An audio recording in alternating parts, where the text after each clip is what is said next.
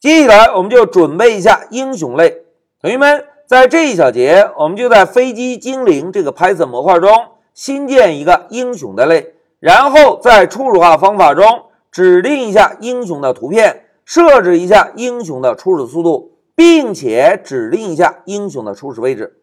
来，让我们回到 Pycharm。同学们，我们这一小节的重点是不是要准备一下英雄类，对吧？但是啊，在我们开始动手编写英雄类有关的代码之前，老师啊，先需要针对我们已经完成的敌机类做一个小小的调整。大家看，在我们之前完成的敌机类中，是不是使用 print 函数做了两个输出，对吧？而在接下来要开发英雄类，我们同样需要借助 print 函数在控制台输出一些信息。那么，为了避免太多的 print 函数彼此干扰，在我们开发英雄类之前，老师啊，先把敌机类中两个 print 函数做一个注释。大家看，老师先把 update 方法中 print 函数注释掉，然后呢，再把 delete 方法中 print 函数也注释掉。同时，大家注意啊，在 Python 中。每一个方法中至少要有一行代码，对吧？所以注释了 print 函数之后，我们需要增加一个 pass 占位，这样呢可以保证代码的完整性。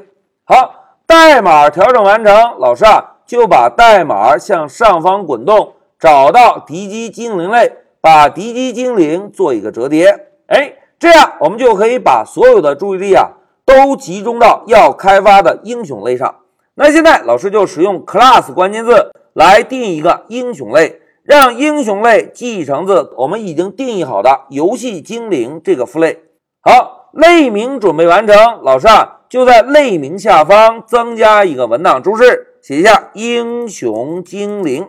好，文档注释增加完成，老师就使用 define 关键字来找到初始化方法。同学们在初始化方法中。我们是不是要设置一下英雄的图像，设置一下英雄的初始速度以及初始位置，对吧？那现在老师啊，就增加两个单行注释，来明确一下初始化方法中要做的事情。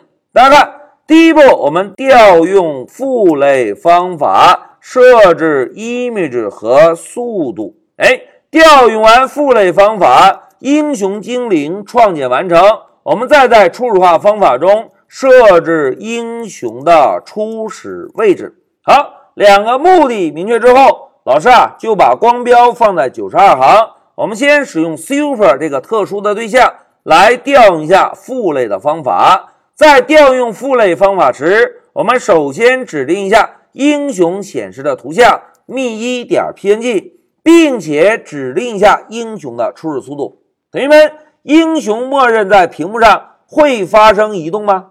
哎，并不会移动。英雄必须要通过用户按键才能够在水平方向上移动，对吧？所以呢，我们就把英雄的初始速度啊设置为零。好，现在父类方法调用完成，我们就可以来考虑英雄的初始位置设置。来，同学们，再让我们回一下笔记，来看一下之前这张示意图。大家看，英雄飞机初始位置。是在水平的屏幕中央位置，对吧？哎，老师先画一条竖线，在屏幕的水平中间位置。哎，同学们，再来回顾一下之前我们接触过的 Rack 这个类，在 Rack 类中啊，为了方便我们设置精灵的位置，提供有非常多方便的属性。在这一小节，老师又隆重给大家介绍一个属性，叫做 Center X。哎，同学们看，Center X 从字面上来看。是 x 的中心点，对吧？所谓 x 的中心点啊，就是用 x 的值加上宽度的一半。哎，大家看，x 值加上宽度的一半，是不是刚好就是水平的中央位置，对吧？而我们要让英雄在屏幕的中央位置，只需要设置一下英雄的 center x 等于屏幕的 center x，这样呢，英雄就会出现在屏幕中央了。同时，大家再回顾一下，英雄的底部是不是要距离屏幕底部有一百二十个像素，对吧？所以呢，我们就可以用屏幕的底部减去一百二十。大家看，向上方移动应该做减法，对吧？减去一百二十就是英雄在垂直方向的位置。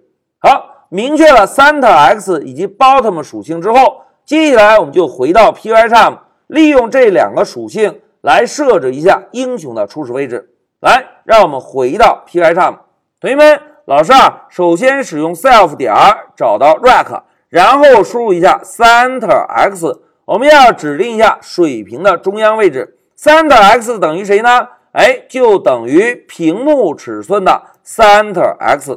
好，水平位置指定之后，老师再使用 self 点找到 rect。现在我们要指定一下 bottom 这个属性，对吧？bottom 属性应该是屏幕尺寸的 bottom 减去一百二十。哎，同学们注意哦，要向上方移动，应该做减法，对吧？这样呢，我们就指定了英雄的初始位置。那现在老师啊，就把下方这个 pass 站位做一个删除。哎，同学们，在这一小节，我们就定义了一个英雄类，并且在英雄的初始化方法中指定了一下英雄显示的图像，设置了一下英雄的初始速度。同时呢，利用 center x 这个属性和 bottom 属性设置了一下英雄的初始位置。那在下一步显示英雄之前，老师先暂停一下视频。